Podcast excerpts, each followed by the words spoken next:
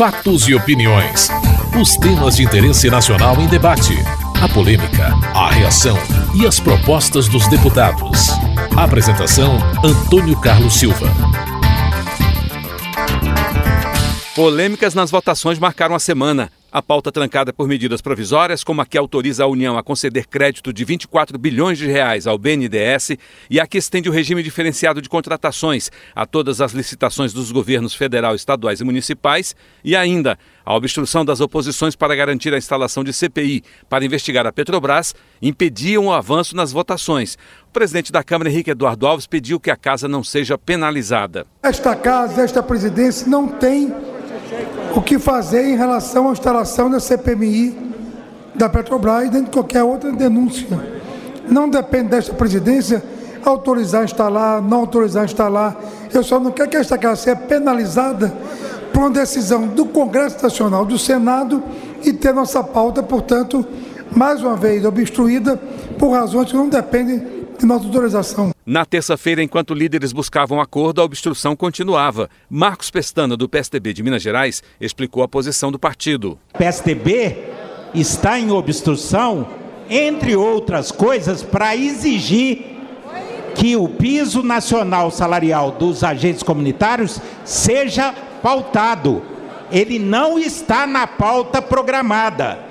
E esse é um dos pontos de negociação do PSDB. Por isso nós estamos em obstrução, entre outras coisas, para que esse projeto estratégico e prioritário seja colocado. Não vamos ter diversar nem confundir a opinião pública. Roberto Freire, do PPS de São Paulo, acusou o governo de não querer votar o piso salarial dos agentes de saúde. Eu gostaria de lembrar, para que as galerias não se enganem, quem não está querendo votar esse piso salarial é o governo Dilma.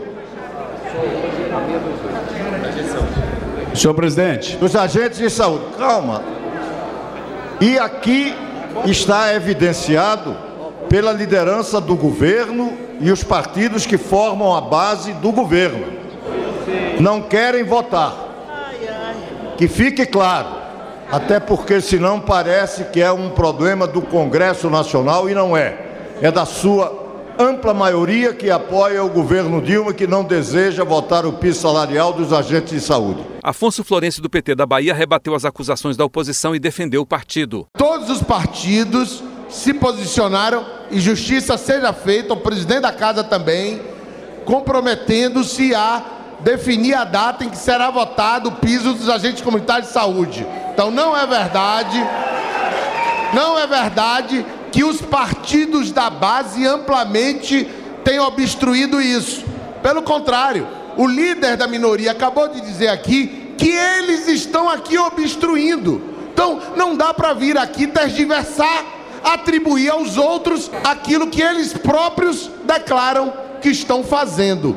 Com relação ao regime diferenciado de contratação, presidente, quero dizer, aliás, ainda para concluir, com relação ao piso dos agentes comunitários, nós temos que reconhecer, inclusive falando em nome da bancada do PT, o esforço de parlamentares do PT, o debate interno na bancada sobre a vinda à votação nesse plenário desse projeto. O líder do PSC, André Moura, também se juntou à obstrução pela votação do piso salarial dos agentes de saúde. Nós, PSDB, Democratas, PPS, estamos em obstrução exatamente em homenagem aos agentes de saúde. E Vossa Excelência, como um defensor dessa causa, que tem se somado nessa luta, eu quero reconhecer, tem sido um dos líderes atuantes, uma voz firme na defesa do piso dos agentes. Ainda hoje, Vossa Excelência atuou né, com muita competência, propôs inclusive que o presidente pudesse trazer uma data, e aí eu gostaria de fazer o apelo a Vossa Excelência, que o PPS pudesse também ir para a obstrução, exatamente para que a gente pudesse votar o mais rápido possível o piso dos agentes, já que Vossa Excelência é um defensor dessa categoria tão importante no nosso país. O líder do Democratas Mendonça Filho chegou a anunciar as condições para o partido encerrar a obstrução. O Democratas está adotando uma posição de obstrução aqui na casa, e eu acho que é importante que a casa tome conhecimento e principalmente o público a respeito da nossa posição. Primeiro, um movimento em prol da instalação de uma comissão parlamentar de inquérito mista envolvendo Câmara e Senado para apurar as irregularidades absurdas envolvendo a Petrobras. Presidente, Segundo ponto, a pauta que diz respeito ao parlamento.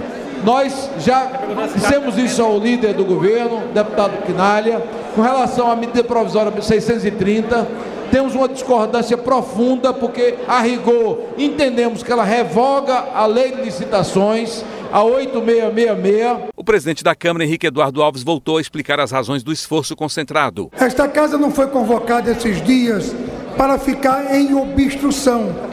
Nós fizemos com todos os líderes o um compromisso de um esforço concentrado para votar 25 a 30 projetos da casa, não é do governo, que estão desde outubro represados nesse plenário. Então, nossa proposta era votar projetos, a PEC das empregadas domésticas que não foi regulamentada, corrupção, crime hediondo, regras para casa de espetáculos, enfim, um alto de resistência em relação à medida provisória 630, não depende de mim, depende da liderança do governo que está cuidando do assunto. Em relação ao CONTRAN, dia 14, na comissão, dia 15, plenário. Em relação a agentes da saúde, o PIS salarial, eu tenho que ter muita responsabilidade nesse assunto. Eu peço esse crédito à oposição para que a gente possa desobstruir essa pauta fazer uma pauta propositiva. Mesmo sem acordo, as votações seguiam. E entre uma sessão e outra, o presidente reuniu líderes e, em seguida, fez uma proposta de acordo que garantisse as votações. Vou assumir a responsabilidade consciente se houver o encerramento da obstrução, votarmos hoje a medida provisória 628 sem obstrução, amanhã a 630 sem obstrução, partimos para a pauta do Poder Legislativo, são mais de 30 projetos, demandas da sociedade. Se todos acordarem, eu assumo a responsabilidade, eu peço a compreensão do líder do governo, que ajude no que puder ajudar, mas esta casa, com altivez, eu marcaria em nome dela o dia 13 e 14 de maio para votar o piso salarial dos agentes de saúde. E o compromisso dos senhores líderes de afirmarem aqui agora que não farão obstrução. Quem for contra virá aqui para votar contra, mas sem obstrução, nem hoje, nem amanhã, nem no dia 13 de maio. A proposta foi aceita e os deputados iniciaram a votação das proposições que trancam a pauta. A primeira foi a medida provisória que autoriza a liberação de recursos para o BNDES. Marcos Pestana, do PSDB de Minas Gerais, critica a transferência de recursos para o banco. Em seis anos, nós já transferimos de recursos fiscais mais de 400 bilhões para o BNDES. São quatro orçamentos do Ministério da Saúde, supostamente numa política anticíclica uma crise, o governo intervém dentro de uma visão que não compreende a sociedade contemporânea e a economia de mercado. A escolha de campeões globais. A outra alternativa era uma atuação com reformas estruturais para democratizar uma taxa de juros, universalizar o acesso a uma taxa de juros civilizada, decente. Não. O governo tem um viés intervencionista e usa recursos que poderiam ser alocados na saúde, na educação, na infraestrutura, para subsidiar. É preciso que todos saibam, nós estamos falando hoje de mais 28 bilhões de reais, de um total de 400 bilhões. Para quê? E aí, quais são os resultados? Uma política pública não deve ser julgada por suas intenções ou pelo seu discurso formal, pelos seus resultados. Qual é a taxa de investimento da economia brasileira? 18,5% do PIB. Na Argentina, no Chile, 25%, na China, 40%. Aqui, com todo esse investimento, a taxa de, de investimento não cresce. Há um mistério nisso. Há uma desindustrialização. O PIB é negativo, o PIB industrial. A Mauri Teixeira do PT da Bahia discorda de Marcos Pestana e aponta resultados. O Brasil tem um, um dos menores índices de desemprego do mundo. Isso não é resultado? O resultado da pesquisa sobre o crescimento do setor industrial brasileiro desse mês aponta que 50% dos locais pesquisados, a indústria cresceu. A economia do Brasil está num caminho diferente do resto do mundo, enquanto há uma retração. Nós crescemos o terceiro maior crescimento de PIB do mundo. Só perdemos para a China e para a Coreia do Sul. Esses são os resultados. O BNDES é um banco de desenvolvimento, precisa de aporte de capital para investir, para dar apoio à economia, para tornar a economia brasileira mais competitiva. Eles querem negar aquilo que o povo brasileiro está vendo. Afonso Florense, também do PT da Bahia, apontou o crescimento de investimentos feitos pelo banco. Nós estamos falando da capitalização do BNDES para atender as micro e pequenas empresas. O que está sendo dito pela oposição é o oposto da verdade. Por outro lado, foi dito aqui agora pela oposição que não tem havido crescimento do investimento. Não é verdade. Os dados oficiais são de que, apesar da inflação, apesar da crise mundial, nós saímos de 16% em 2003 e tivemos em 2013 19% do PIB de investimento. Houve crescimento do investimento. E é surpreendente que deputados de oposição, economistas que têm uma reputação é, a ser considerada, jogam sua reputação no lixo para fazer apenas oposição ao Brasil, a micro e pequena empresa, a geração de empregos, a geração de renda. Por isso, a medida provisória 628 é fundamental. Luiz Carlos Rauli, do PSDB do Paraná, reclamou dos juros cobrados pelo BNDES nos empréstimos que faz aos micros e pequenos empresários. O BNDES empresta dinheiro a 5% até JLP. O dinheiro do BNDES é dinheiro do Fundo de Amparo ao Trabalhador, PIS-PASEP, que paga o governo 3,38%. O PIS-PASEP é patrimônio do trabalhador, assim como o Fundo de Garantia. No Fundo de Garantia não é diferente. O governo remunera a 3,38%. A poupança é o dobro, é 6 mais a TR 0,38, 6,38. O governo, da dívida que ele tem com os banqueiros, com os rentistas, paga 11% ao ano da sua dívida. Ele empresta 5. Mas se ele emprestasse para o micro e pequeno empresário a 5, maravilha! Faria do Brasil uma imensa classe média com micro e pequenos empresários assumindo as funções industriais dos países do Sudeste Asiático. Nós íamos fazer a nossa manufatura aqui, não precisaria vir camisa, calça, até sapato dos países do Sudeste Asiático. Incentiva a microempresa, injeção direta na economia, constrói uma imensa classe média como os países europeus. A medida provisória que estende a flexibilização da lei de licitações para os governos federal, estaduais, do Distrito Federal e municipais também causou polêmica. Pedro Uquizai, do PT de Santa Catarina, defendeu a flexibilização das licitações. A experiência de que tem que modernizar a 866-693 e, mais do que isso, construir os argumentos modernos, transparentes de gestão pública da RDC. Antes, como se permitia aditivo, a empresa fazia contrato, não fazia obra. Agora, pode fazer o projeto e a obra, impedindo aditivo. É um avanço enorme em relação a 866-693, porque antes o projeto mal feito tinha que refazer, aditivo de 25%. Depois tinha que melhorar a obra, mais 25%. Nós, deputados catarinenses, sabemos quanto custou a 101 Sul, de 2 para 3 bilhões. Fábio Trade, do PMDB do Mato Grosso do Sul, criticou a extensão do regime diferenciado de contratações.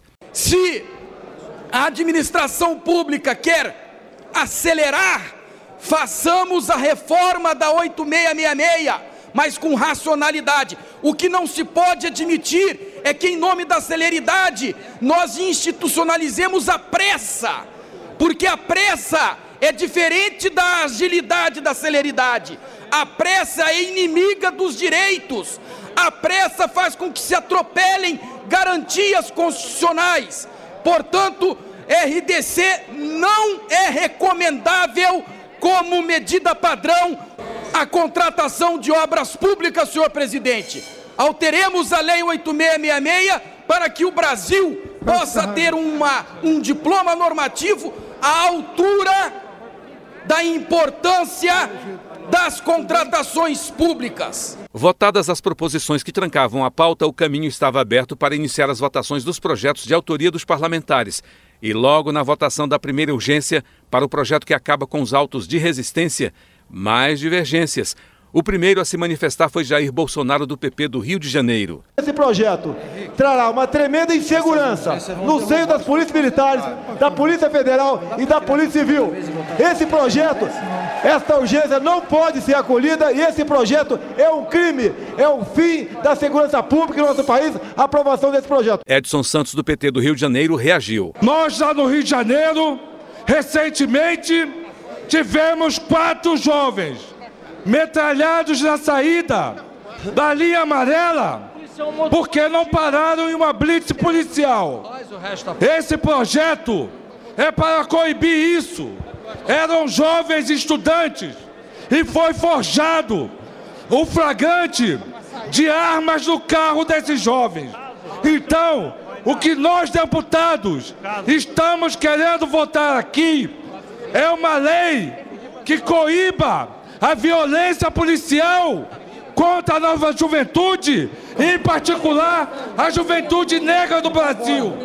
Chega de jovens negros serem assassinados antes mesmo de que provem a sua inocência.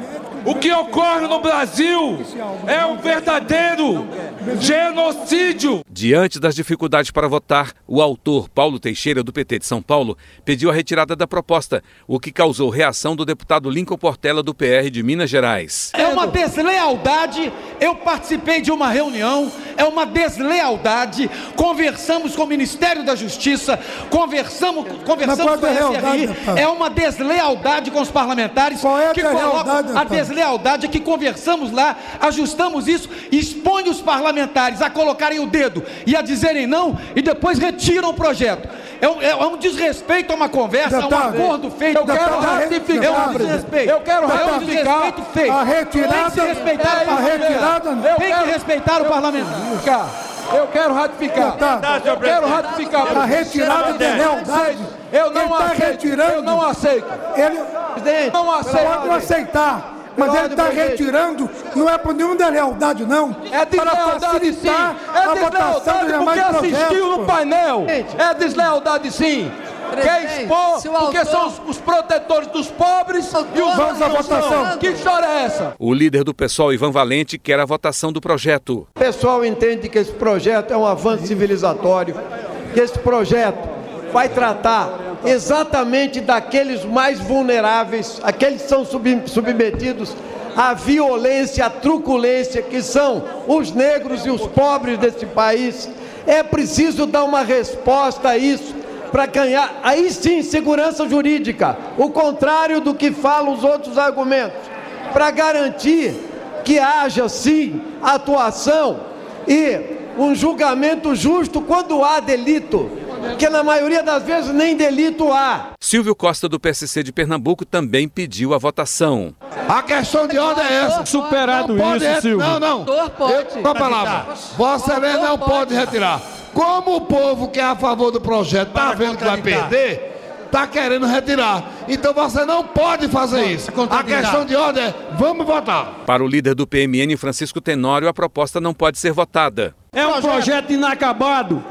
Ficou acertado no colegiado de líderes que era para ser votado os projetos em consenso. Esse projeto não tem mérito ainda consensual para ser votado. Não há urgência. Urgente aqui, senhor presidente, é votar o segundo turno da PEC 300, que faz três anos dormindo nessa casa. Exatamente, senhor Esse presidente. projeto não Agora, tem urgência. vamos iniciar o projeto da polícia. Iniciada a o votação. acaba o a trabalho social. O policial não tem mais coragem de prender ninguém. engavetada, tá arquivada. Tá com trabalho policial. O líder do governo, Arlindo Quinalha, propôs mais debates sobre o tema. Convidaria todos os partidos e me somaria àqueles que estão defendendo um diálogo com todos os segmentos, audiência pública, eh, enfim, comissão geral, o que for, para produzirmos uma boa lei. As divergências no momento oportuno surgirão. Então, quem sabe nós pudéssemos agora impedir, porque agora sim vai aparecer na forma do voto nominal, da maneira que alguém pode não querer aparecer. Então é melhor, é melhor evitar isso. Então a minha proposta de acordo, não sei se é possível, é que era de fato retirar e aguardar para outro momento. Sem acordo, a urgência para o projeto foi a votação, mas não houve quórum e a sessão foi encerrada. Você está ouvindo Fatos e Opiniões. A necessidade de instalação de CPI mista para investigar denúncias contra a Petrobras também foi tema de debates. A proposta do governo em tramitação no Senado também inclui investigação em contratos do metrô de São Paulo e Distrito Federal e no Porto de Suape, em Pernambuco. Colbert Martins, do PMDB da Bahia, voltou a defender a investigação. Nós temos que acabar com quaisquer dúvidas que existam. O que nós não podemos permitir é continuar sangrando há três, quatro semanas seguidas, não o governo apenas, sangrando todos nós. Há menos de seis meses de uma eleição que vai começar, há menos de 65 dias de uma Copa do Mundo que começa já, aonde o estuário natural de tudo, deputado Osmar Terra, que Vossa Excelência colocou aqui, vai acabar sendo na Copa, com as maiores denúncias, pressões que possam vir. Qual a dificuldade que nós temos de enfrentar esse assunto? Qual o problema? Quem fez, paga. Quem errou, tem que ser punido. Nós não podemos entender que isso tudo tem que ser passado uma régua, esquecido ou jogado lixo para debaixo do tapete. Nelson Pellegrino, do PT da Bahia, é a favor de uma investigação ampla. Em 2009, o Senado Federal fez uma CPI para investigar a Petrobras. Investigou a empresa de cima a baixo, inclusive, inclusive o negócio da de Passadina, da compra da usina de Passadina. E a CPI concluiu dizendo que não tinha problema nenhum. Agora, cinco anos depois, essa notícia surge e aí passa a ser fato novo. Por quê? Porque saiu na imprensa? Então eu acho que é uma incoerência. Se a vontade é de investigar, vamos investigar tudo. Quer investigar Passadina? Não tem problema nenhum de investigar Passadina. Mas nós temos que investigar Passadina, mas nós temos que investigar 400 milhões de reais de dinheiro público que foram desviados do metrô de São Paulo. Isso é dinheiro do governo federal. É dinheiro do governo federal. Isso é dinheiro público, dinheiro do povo brasileiro. Paulo Rubens Santiago, do PDT de Pernambuco, pediu reação dos políticos à corrupção. Eu pergunto aonde nós queremos chegar.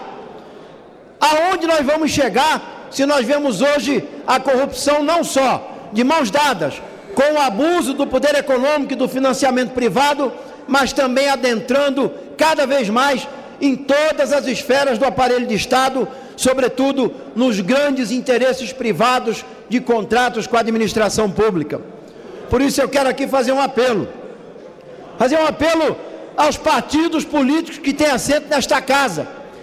É o momento de nós revertermos dentro dos partidos a tendência à lei da inércia, a conivência com a corrupção, a contaminação do ideário partidário, a lei do vale tudo, de que para a próxima campanha eu tenho que ter a minha independência financeira, eu tenho que ter o meu financiamento assegurado. Isto é uma esculhambação. Os partidos políticos não podem deixar que a democracia seja tutelada pela corrupção. Isalci, do PSDB do Distrito Federal, criticou quem defendeu investigação ampliada. Não sei como ainda tem parlamentares defendendo a não investigação da Petrobras. A coisa é evidente, é clara. Não é possível, não sei como, que os parlamentares ainda insistem em ampliar. Quem quer apurar tudo não quer apurar nada. Que queiram fazer CPIs, outras CPIs que constituem outras, mas essa da Petrobras não se justifica tentarem aqui criar mecanismos ou artifícios, como está sendo feito no Senado e também na comissão, na CPI mista, para não apurar. E não adianta dizer que o resultado da Petrobras melhorou. O fato de melhorar não justifica que pode roubar, tirar o dinheiro da Petrobras. A Mauri Teixeira, do PT da Bahia, afirmou que há parlamentares defendendo a CPI para chantagear. O povo não é bobo. Sabe que aqui tem parlamentares que querem CPI para chantagear. Querem CPI para chantagear. Não investigar. Ficar usando de falsas investigações, de falsas informações e chantagear. Chantagear a empresa e órgãos. Tem parlamentar aqui que só quer CPI para provocar desgaste político. E tem parlamentares que querem investigar. E aí sim, investigar o metrô, investigar a Petrobras, investigar todo o contrato lesivo ao patrimônio público. Esse nós queremos aplaudir. Mas nós não vamos aceitar aqui o discursozinho de que só investiga um lado. Isso aí, esses querem trazer o desgaste, o desgaste político. Outros querem chantagear. Outros querem chantagear. Vão usar a CPI aqui para ganhar dinheiro. Nós temos que dizer a verdade. Você acabou de ouvir Fatos e Opiniões, uma produção da TV Câmara. Edição e texto Antônio Carlos Silva e Eliane Breitenbach.